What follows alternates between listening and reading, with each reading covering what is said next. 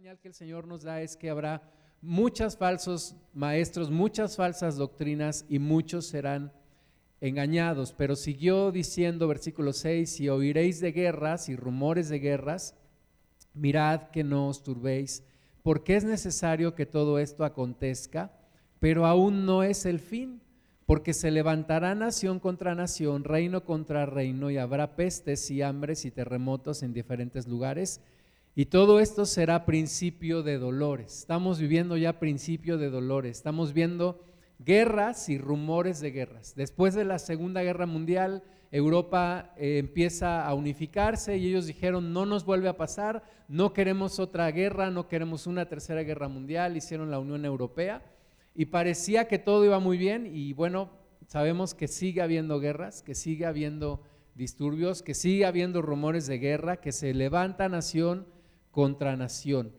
Y versículo 7 de Marcos 13 dice, más cuando oigáis de guerras y de rumores de guerras, no os turbéis, porque es necesario que suceda así, pero aún no es el fin. Nos vuelve a decir, aún no es el fin. Estamos cerca del fin, pero aún no es el fin, es el principio del fin, es el principio de dolores, es algo que tiene que suceder, es algo que Jesús lo profetizó y está sucediendo así. Otra vez versículo 8, porque se levantará nación contra nación y reino contra reino y habrá terremotos en muchos lugares y habrá hambres y alborotos, principios de dolores son estos, es principio de dolores. Y lo que estamos viendo, pues es la ex Unión Soviética.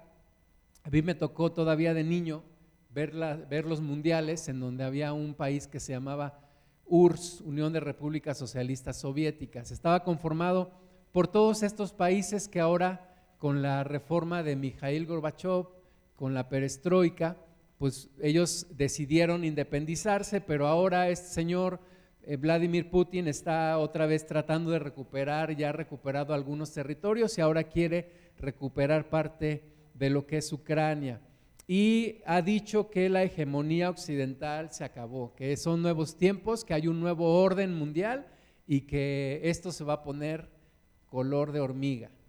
Eh, en otras palabras, ¿verdad? Pero es mi paráfrasis. Y, y bueno, Joe Biden, presidente de Estados Unidos, dice que el riesgo de una tercera guerra mundial es muy grande. Están muy tensas las cosas ahora amenazando. Este, Rusia dice, en el momento en el cual Ucrania se anexe a la OTAN, Organización de Tratado del Atlántico Norte, el bloque occidental, dice, en ese momento empezará una tercera guerra mundial. Y Estados Unidos dice, pues no nos, no nos, no nos, ah, no nos amenaces, estamos preparados. Hay en el mundo todos estos países con armas nucleares y ese es el temor que, hoy en muchas personas y gobernantes hay, el que se desate una guerra nuclear. Y una guerra nuclear, como dijo Albert Einstein, eh, después eh, de una, una guerra nuclear, él dijo, si hay una siguiente guerra mundial, será con armas nucleares. Y si sobrevive la humanidad, la siguiente guerra será con palos y piedras. O sea, casi todo se va a destruir. Entonces, la preocupación grande de, la, de los gobernantes, de muchas personas, que están al pendiente de esto es que se desate una guerra nuclear. ¿Y cómo es una guerra nuclear? Pues recordemos las dos bombas que Estados Unidos lanzó en Japón, en la ciudad de Hiroshima y en la ciudad de Nagasaki, en donde fue la causa o, la forma en la que Japón finalmente se rindió. El 6 de agosto de 1945 en Hiroshima se lanza la primer bomba y Japón no se rinde, así que se lanza una segunda bomba tres días después en la ciudad de Nagasaki. Y lo que pasó allí fue que pues murieron alrededor de 200 mil personas. 200 mil personas mueren en este ataque nuclear. Las armas nucleares son armas de destrucción masiva y eh, la forma en la que la gente murió pues es, es terrible porque lo que hace el arma nuclear es que se desintegran los átomos y se libera una gran cantidad de energía y esta gran cantidad de energía pega en las personas y los quema y los destruye y todo lo que encuentran a su paso lo destruye. Esta gente sufrió quemaduras que les arrancaron la piel y los tejidos. Entonces, No queremos volver a vivir algo así. La Biblia dice que habrá guerras y rumores de guerras y nosotros, iglesia, tenemos que estar orando, tenemos que estar intercediendo. Realmente estamos muy pasivos ante todo esto, tenemos que estar orando, tenemos que estar intercediendo, tenemos que estar orando por nuestra nación porque eh, hace algunos días se pronunciaron en la ONU muchos países del continente en contra de la guerra y, en contra de Rusia que está invadiendo Ucrania y nuestro país se abstuvo de hacerlo. Entonces, oremos por nuestra nación, oremos también que Dios tenga misericordia de nuestra nación, que sigamos en esta relativa paz social, que no nos alcance una guerra como esta que estamos viendo allá en Europa y que podamos seguir predicando el Evangelio y que Dios nos prepare para lo, que, para lo que venga, que Dios nos prepare a todos para estar firmes. Las armas nucleares aparecen en la Biblia. Yo recién me había convertido cuando me pasaron un documental sobre esto y se me quedó muy grabada esta cita en Zacarías 14, 12. Dice, y esta será la plaga con que herirá Jehová a todos los pueblos que pelearon contra Jerusalén. La carne de ellos se corromperá estando ellos sobre sus pies y se consumirá en las cuencas de sus ojos y la lengua se les deshará en su boca. Esto es lo que hace el arma nuclear, desintegrar la carne, aún la persona puede estar en pie, su carne se desintegra, su lengua se desintegra, sus ojos se desintegran. Y, la, amenaza de, de guerra, estamos viviendo la hora, guerras y rumores de guerras y la iglesia tiene que estar orando, tenemos que estar intercediendo, tenemos que estarle pidiendo a Dios que esto se termine y que podamos seguir adelante y que podamos seguir predicando la palabra y que podamos seguir con nuestra vida cotidiana. Tuviste cómo a estas personas les cambió la vida de un día para otro. En un momento les cambió completamente la vida. ¿De dónde viene todo esto de las guerras? Bueno, sabemos que desde Génesis capítulo 4, versículo 8, y dijo Caín a su hermano Abel, salgamos al campo, y aconteció que estando ellos en el campo, Caín se levantó contra su hermano Abel y lo mató. Y desde ahí, desde ese entonces, durante todo este tiempo ha habido guerras, ha habido asesinatos, ha habido homicidios, se derrama la sangre de, las personas, de, de gente inocente, de gente civil, como lo hemos visto en este documental. Y Génesis 4:9 dice: Jehová dijo a Caín: ¿Dónde está Abel tu hermano? Y él respondió: No sé, ¿soy acaso guarda de mi hermano? Y él le dijo: ¿Qué has hecho? La voz de la sangre de tu hermano clama a mí desde la tierra. Ahora pues maldito seas tú de la tierra que abrió su boca para recibir de tu mano la sangre de tu hermano, cuando la sangre humana se derrama por homicidio, por, por un asesinato, por una guerra, dice aquí la palabra de Dios que la sangre de la persona clama desde la tierra, clama a Dios por justicia. Es, es una maldición de la tierra. Cuando hay derramamiento de sangre, es maldición sobre la tierra.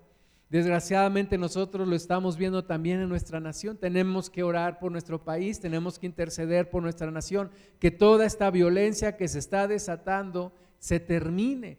La gente llega a matar por 100 pesos. Tenemos que orar. Vemos cada día una gran cantidad de violencia en nuestra nación también, no solamente en la guerra en Ucrania. Entonces tenemos que estar orando, tenemos que estar intercediendo y tenemos que estar preparándonos para lo que Dios nos llame. Hebreos capítulo 12, versículo 22, sino que os habéis acercado al monte de Sión, a la ciudad del Dios vivo, Jerusalén, la celestial, a la compañía de muchos millares de ángeles, a la congregación de los primogénitos que están inscritos en los cielos, a Dios, el juez de todos, a los espíritus de los justos hechos perfectos, a Jesús, el mediador del nuevo pacto, y a la sangre rociada, que habla mejor que la de Abel. Así como clama la sangre derramada por el homicidio, por la violencia, hay una sangre que clama más que esa sangre y es la sangre de Jesús. La sangre de Cristo dice aquí que clama, habla más, habla mejor que la sangre de Abel que fue derramada. Es la sangre de Cristo la que puede liberarnos, la que puede transformar nuestra nación y tenemos que orar y tenemos que predicar el Evangelio y tenemos que reclamar en el nombre de Jesús que esta sangre preciosa de Cristo que fue derramada también y que habla mejor que la sangre de Abel, que esta sangre y este conocimiento y este sacrificio sea del conocimiento de muchas más personas y muchos más sean salvos. Estamos viviendo entonces ya principio de dolores, estamos viviendo las señales que Jesús nos habló. Algunos dicen, pero es que guerra siempre ha habido, sí, pero ahora se, intensifican,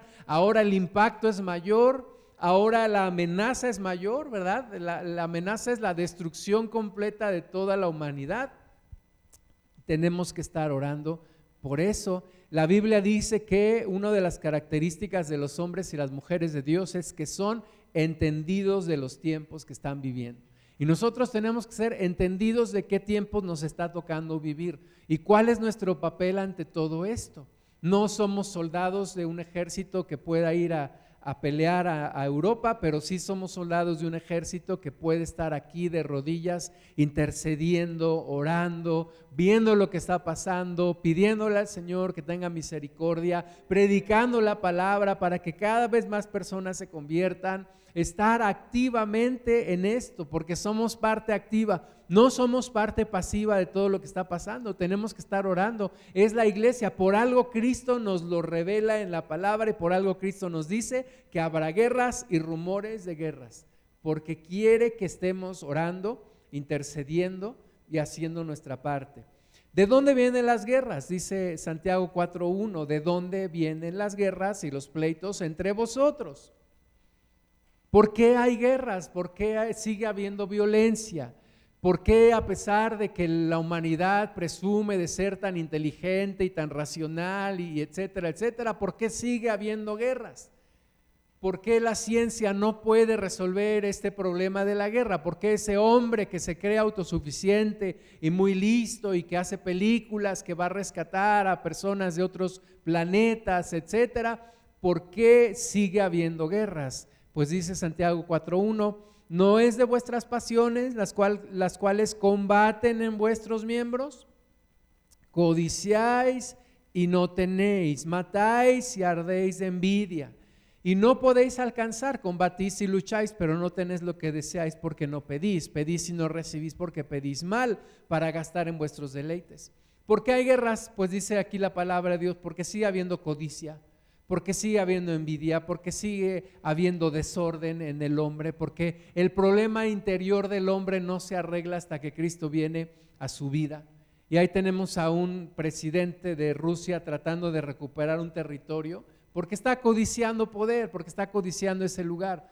Aún hay protestas en ese país porque la gente está en contra de esa invasión, pero este señor está determinado a hacer a recuperar, a invadir, y no importando toda la gente que pueda morir. Y pues ese es el, esa es la, la causa de todas las guerras, las pasiones, las envidias, las codicias, el hambre de poder, el hambre de riqueza, el hambre de tener más y más y más. Pero Jesús, Jesús es llamado príncipe de paz. Jesús es nuestro Señor, nuestro príncipe de paz. Isaías 9:6 dice, porque un niño nos es nacido, hijo nos es dado, y el principado sobre su hombro, y se llamará su nombre admirable, consejero, Dios fuerte, Padre eterno, príncipe de paz. Él es príncipe de paz. Entonces, a Dios no le gusta que estemos peleando entre nosotros. Dios no creó la humanidad para que nos matemos unos a otros. El Señor Jesús dijo que el diablo es homicida desde el principio, padre de mentira y homicida desde el principio. Y es el enemigo el que está buscando que la humanidad se destruya que la humanidad no conozca a Cristo, que la humanidad no sea redimida. Pero Jesús es príncipe de paz, es admirable consejero, Dios fuerte, Padre eterno y príncipe de paz. Versículo 7, lo dilatado de su imperio y la paz no tendrán límite. sobre el trono de David y sobre su reino, disponiéndolo y confirmándolo en juicio y en justicia, desde ahora y para siempre. El celo de Jehová de los ejércitos hará esto. Y ha habido muchos movimientos pacifistas y ha habido muchas personas que han buscado la paz, pero la única forma de que haya paz es cuando el príncipe de paz gobierne sobre esta tierra. Es cuando Jesús gobierne sobre esta, sobre esta tierra y sobre todo el universo. Y eso está por suceder en un futuro cercano. Dios sabe si nos tocará verlo a nosotros o a nuestros hijos o a nuestros nietos Dios sabe cuándo sucederá, pero de que sucederá, sucederá. Lo dilatado de su imperio y la paz no tendrán límite y no tendrán fin y no tendrán, eh, será por la eternidad. Ya el reinado del Señor Jesús será para siempre y todo esto va a desaparecer.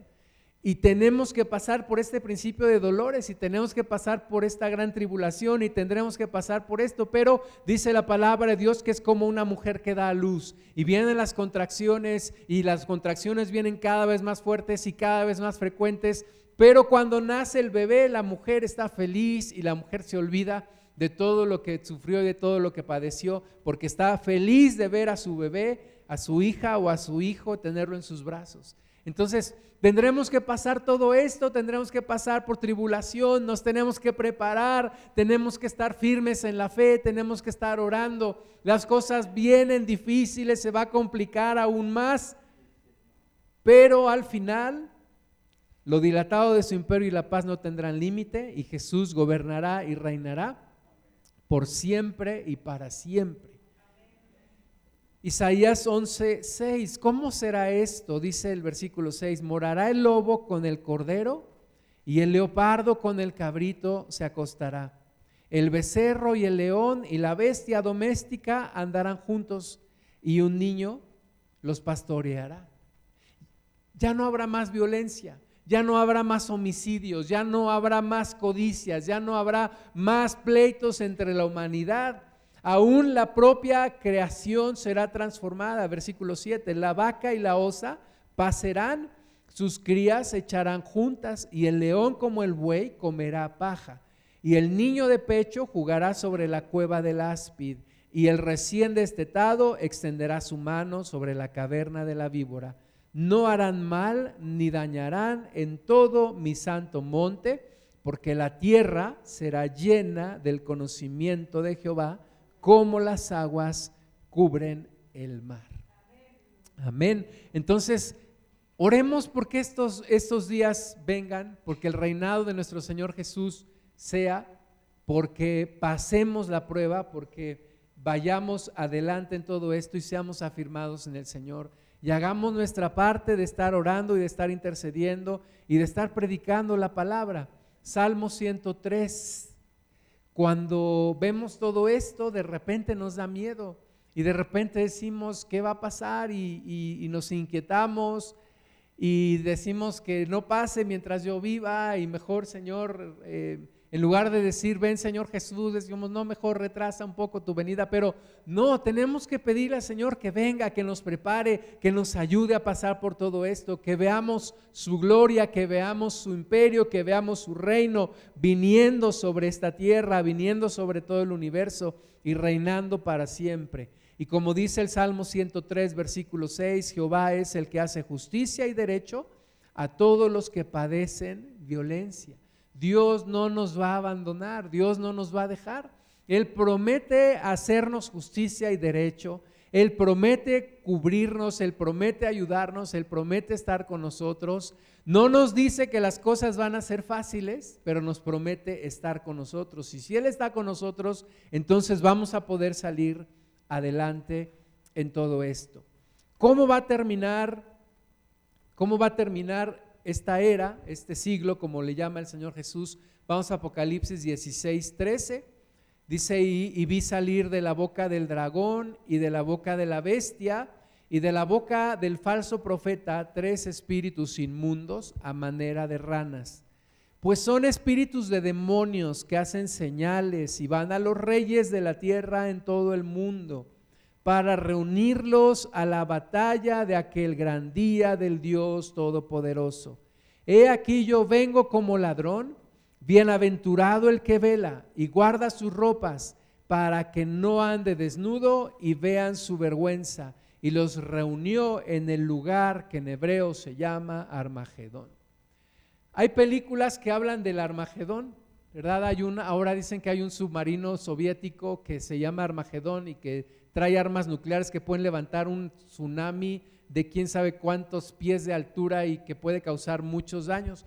Pero Armagedón es la guerra final en donde el anticristo juntará a las, a las principales naciones del mundo para pelear contra Jesús. Y ahí es cuando todo se va a terminar. Ahí es cuando todo se va a acabar. Así que tenemos que estar atentos a la palabra, tenemos que estar atentos a lo que está pasando, tenemos que estar orando, tenemos que estar afirmándonos, tenemos que estar intercediendo, predicando la palabra, estar firmes, estar viendo hacia adelante porque las cosas vienen difíciles, pero si nos afirmamos vamos a poder pasar. Si no nos afirmamos, si no nos preparamos desde antes, entonces lo más probable es que no que no permanezcamos firmes en la prueba, pero tenemos que estar con los ojos hacia adelante, con el corazón ahí mirando la palabra de Dios y preparándonos, preparándonos, preparándonos. Es como el atleta que entrena todos los días, que entrena todos los días porque sabe que un día se le va a requerir el mayor esfuerzo de todo su ser y va a tener que darlo. Así la iglesia nos tenemos que preparar hoy todos los días, todos los días en oración, en intercesión, en la lectura de la palabra, en predicarle a otros, en afirmarnos, en animarnos, porque un día se nos va a demandar lo máximo de nosotros, lo mejor de nosotros, y tenemos que estar preparados para ese día. Vamos al libro de Daniel capítulo 7. Daniel tuvo varias revelaciones. El libro de Daniel es un libro que nos habla también del final de los tiempos y en Daniel 7.1 dice, en el primer año de Belsasar, rey de Babilonia, tuvo Daniel un sueño y visiones de su cabeza mientras estaba en su lecho. Luego escribió el sueño y lo relató lo principal del asunto. Daniel dijo, miraba yo en mi visión de noche y he aquí que los cuatro vientos del cielo combatían en el gran mar y cuatro bestias grandes, diferentes la una de la otra, subían del mar. Entonces está ahí Daniel, está teniendo este, esta visión, este sueño, y ve cómo está el, el mar ahí fuerte, combatiendo los cuatro vientos, ahí se está levantando una gran tormenta y de repente surgen cuatro diferentes bestias, cuatro bestias suben de ahí versículo 4. La primera era como león y tenía alas de águila. Entonces, una bestia como un león, ¿verdad? Sabemos que el león es, es, feroz, el león, pues no hay quien se le, se le enfrente, pero además este león tiene alas de águila. El águila también representa un animal que es vencedor, que caza, que es fuerte.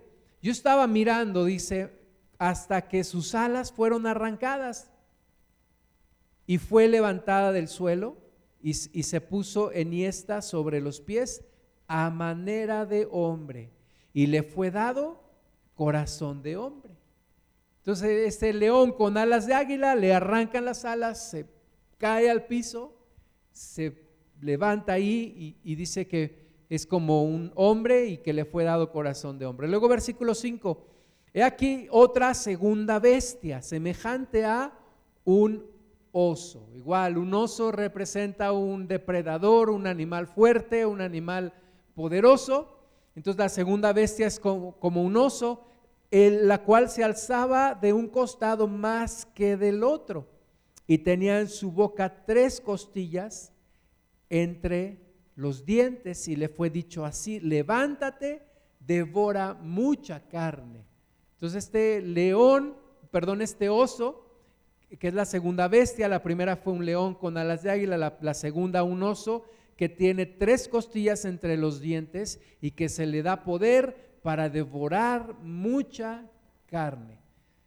Versículo 6, después de esto miré y aquí otra, semejante a un leopardo, con cuatro alas de ave en sus espaldas. Tenía también esta bestia cuatro cabezas y le fue dado dominio. Parece que cada bestia es más poderosa que la anterior, porque esta es como un leopardo, un leopardo que también es un depredador, que corre muy rápido, que caza, pero además tiene cuatro alas de ave y además tiene cuatro cabezas. Y le fue dado dominio. Después de esto, versículo 7, miraba yo en las visiones de la noche y aquí la cuarta bestia, espantosa y terrible y en gran manera fuerte. O sea, esta cuarta bestia es más poderosa que las tres primeras la cual tenía unos dientes grandes de hierro, dientes de hierro, devoraba y desmenuzaba y las obras hollaba con sus pies. Y era muy diferente de todas las bestias que vi antes de ella y tenía diez cuernos. Toda esta gran visión que Daniel le fue dada por nuestro Dios y que la escribe aquí en la palabra y que queda para que nosotros la leamos y la reflexionemos. Versículo 8, mientras yo contemplaba los cuernos, he aquí que otro cuerno pequeño salía entre ellos. Y delante de él fueron arrancados tres cuernos de los primeros, y he aquí que este cuerno tenía ojos como de hombre y una boca que hablaba grandes cosas. Y ahí nos está hablando ya del final de los tiempos.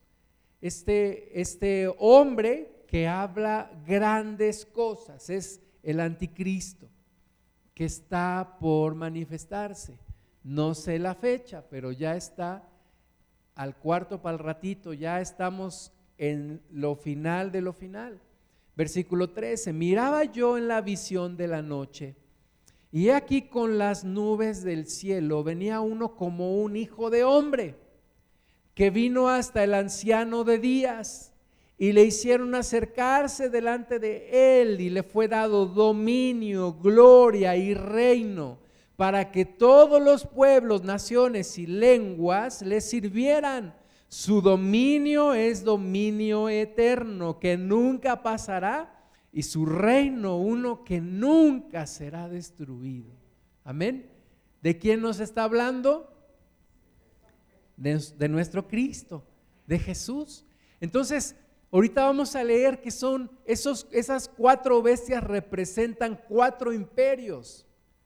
Cuatro imperios que ya han pasado sobre esta tierra y que estamos viviendo ahora lo que Vladimir Putin llama la hegemonía occidental, que él dice que ya se terminó y que viene un nuevo orden mundial. Y dentro de todo esto que se está cocinando en el mundo, se levantará un anticristo, un gobernador que va a prometer y va a poner paz en todo el mundo y que levantará todas las naciones para que se unan contra Cristo. Pero dice aquí que Dios interviene y entonces después de todo esto, el reino, el dominio, la gloria le, es dada a Jesús para que Él gobierne por la eternidad sobre los pueblos, naciones y lenguas. Y todos le servirán. Y como dice la palabra de Dios, toda rodilla se doblará y toda lengua confesará que Jesucristo es el Señor. Amén. Daniel 7:15, se me turbó el espíritu a mí, Daniel, en medio de mi cuerpo y las visiones de mi cabeza me asombraron. O sea, esas visiones fueron impactantes para Daniel, lo que él vio. Me acerqué a uno de los que asistían y le pregunté la verdad acerca de todo esto. Y me habló y me hizo conocer la interpretación de las cosas. Estas cuatro bestias, estas Cuatro grandes bestias son cuatro reyes que se levantarán en la tierra. Después recibirán el reino los santos del Altísimo y poseerán el reino hasta el siglo eternamente y para siempre. ¿Puedes decir amén? Pero así fuerte, con ganas. Amén. ¿Cuáles son esos cuatro reyes? Primero, el imperio babilónico, ya pasó del año 612 al 539 antes de Cristo.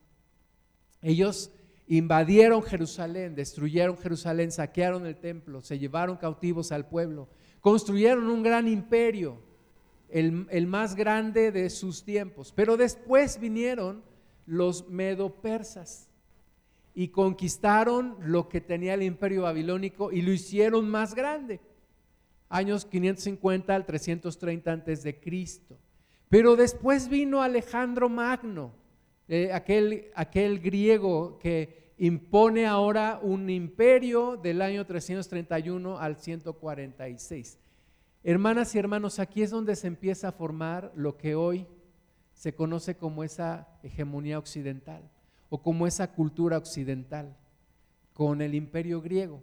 Muchas de las cosas que hoy vivimos y de nuestra cultura y de nuestros gobiernos vienen de allí. Vienen por una parte de los judíos que nos enseñan, que le enseñaron al mundo que hay un solo Dios, cultura monoteísta, y vienen de la, la filosofía griega.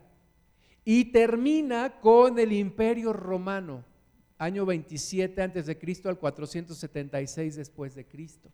Aquí se conforma lo que realmente es la cultura occidental. La cultura oriental es otro mundo, mis hermanas y hermanos. Es completamente otro mundo, otra cosa. Y ahora en estos tiempos, lo que dice el libro de Daniel es que dentro de esto y habiéndose conformado todos estos cuatro imperios, ahora estamos, estamos acá entre, entre Roma y entre la, la, venida de nuestro Señor Jesús y el establecimiento del reino de Dios completamente en el universo. Y estamos en un principio de dolores y estamos en un momento en donde en algún tiempo se levantará el anticristo y toda la cultura del mundo empezará empezará a ser reunida y todas las naciones del mundo reunidas para pelear en contra de Cristo. Lo estamos viendo hoy, estamos viendo una gran agresividad en contra de la doctrina cristiana y de todo lo que huela a Cristo. Lo estamos viendo en nuestro país, lo estamos viendo con las leyes que se están promulgando, lo estamos viendo en una cultura en donde ya la gente dice que es atea, en donde los jóvenes dicen que ya no tienen religión, que no creen en Dios, que no les importa Dios, en donde todo se está volviendo una cultura anticristo. Estamos en esos tiempos. ¿Qué tenemos que hacer? Sí, alarmarnos, pero también prepararnos. Santiago 5:7. Por tanto, hermanos, tened paciencia hasta la venida del Señor. De que el Señor Jesús viene, el Señor Jesús viene. No nos quepa la menor duda de que ya son los tiempos finales, ya son los tiempos finales, de que nos tenemos que preparar y como dice aquí el Señor a través de Santiago, tengamos paciencia. Y paciencia quiere decir resistencia, quiere decir aguardar, quiere decir permanecer, quiere decir estar firmes hasta la venida del Señor. Mirad cómo el labrador espera el precioso fruto de la tierra, aguardando con paciencia hasta que reciba la lluvia temprana y la tardía. Tened también vosotros paciencia y afirmad vuestros corazones, porque la venida del Señor se acerca. La venida del Señor se acerca.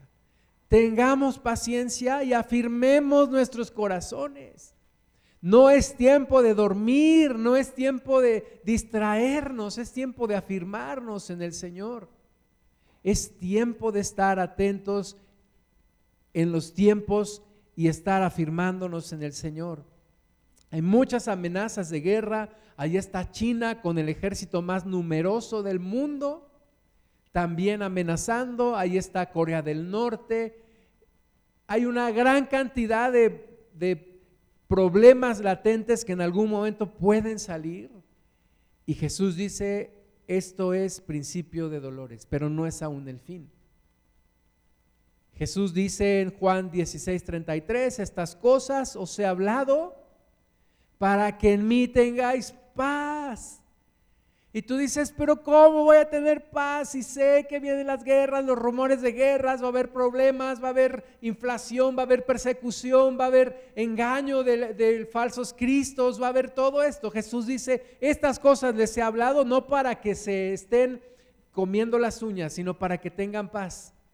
¿Por qué? Porque en el mundo tendréis aflicción, pero confiad, yo he vencido al mundo. Entonces, por algo Dios nos ha puesto en este tiempo y si nos ha puesto aquí es porque Él va a estar con nosotros y tenemos que estar orando y atentos. Mateo 28, 18 y Jesús se acercó y les habló diciendo, toda potestad me es dada en el cielo y en la tierra. Fíjate, Jesús está hablando con sus discípulos y con nosotros y nos dice, quiero que entiendan una cosa. Toda potestad, es decir, toda autoridad, todo poder, todo dominio me es dado en el cielo y en la tierra. Está hablando Jesús. Entonces Él tiene toda la autoridad, toda la potestad en el cielo y en la tierra. Por tanto, esta es la orden, y de hacer discípulos a todas las naciones, bautizándolos en el nombre del Padre y del Hijo y del Espíritu Santo, enseñándoles que guarden todas las cosas que os he mandado, y he aquí estoy con vosotros todos los días hasta el fin del mundo. Amén. Son los cuatro todos. Toda potestad me es dada en los cielos y en la tierra.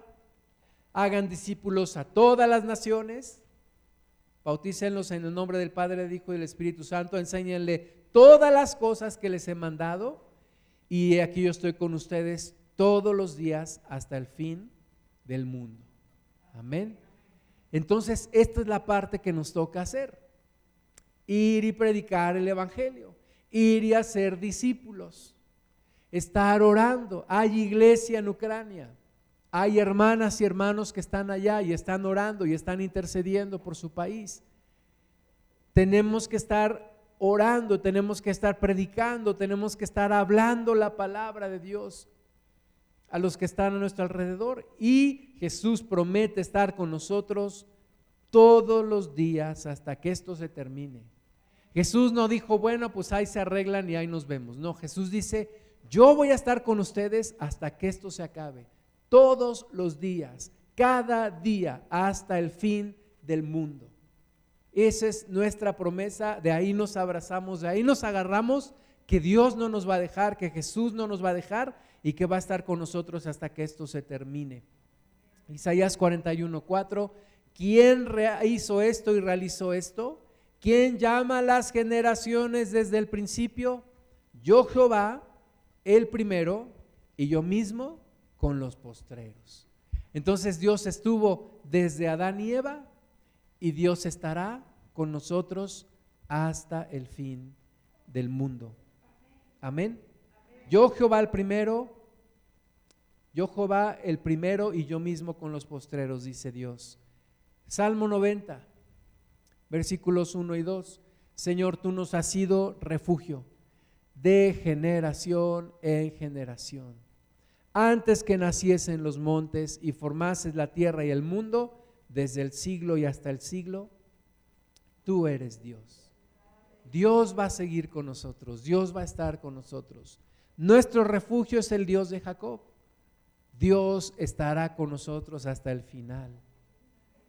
Lucas 21, 28, cuando estas cosas comiencen a suceder, ¿qué dice?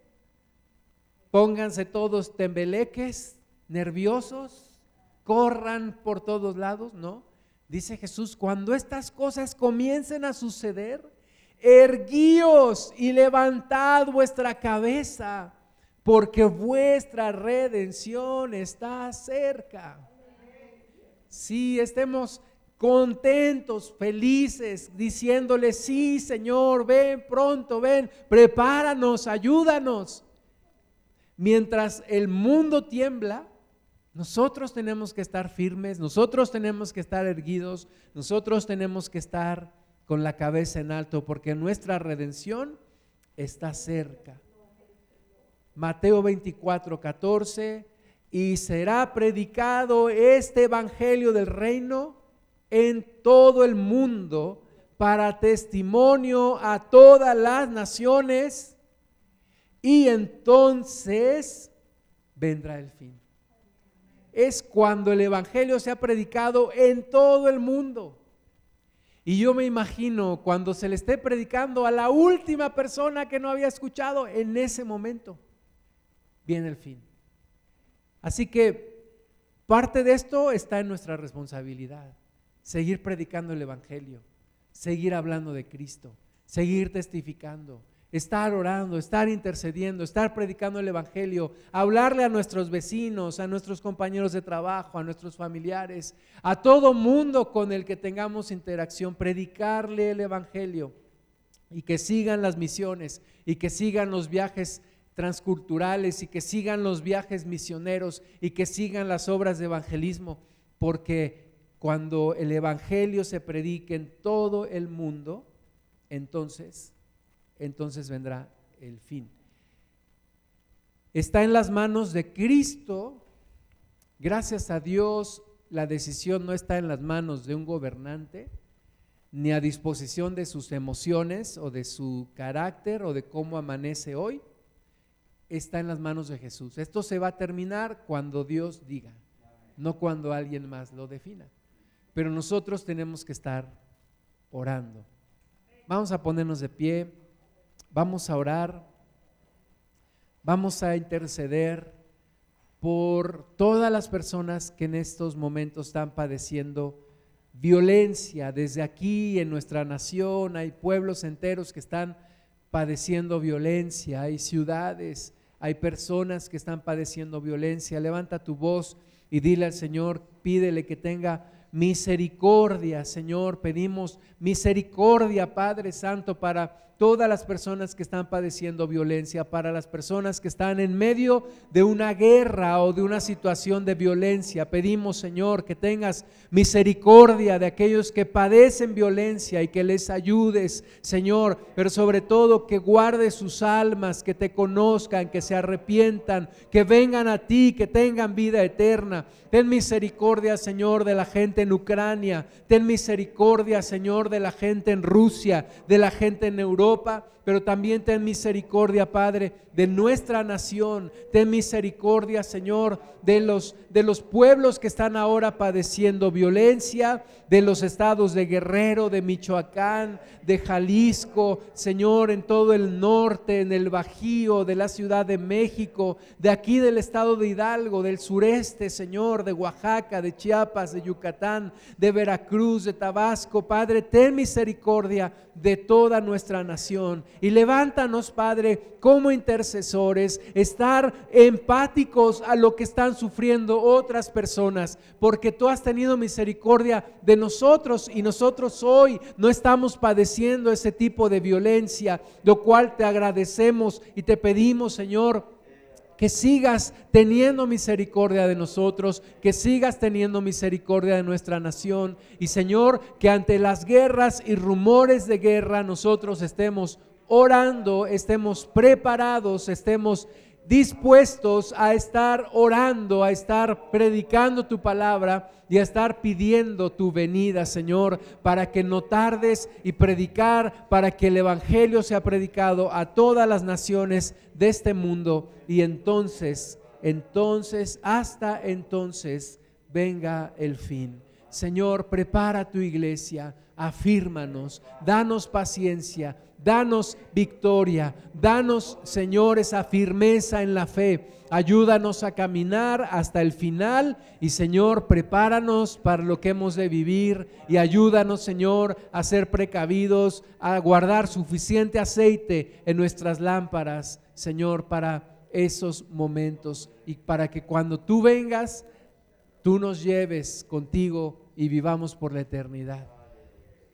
Gracias te damos, Cristo.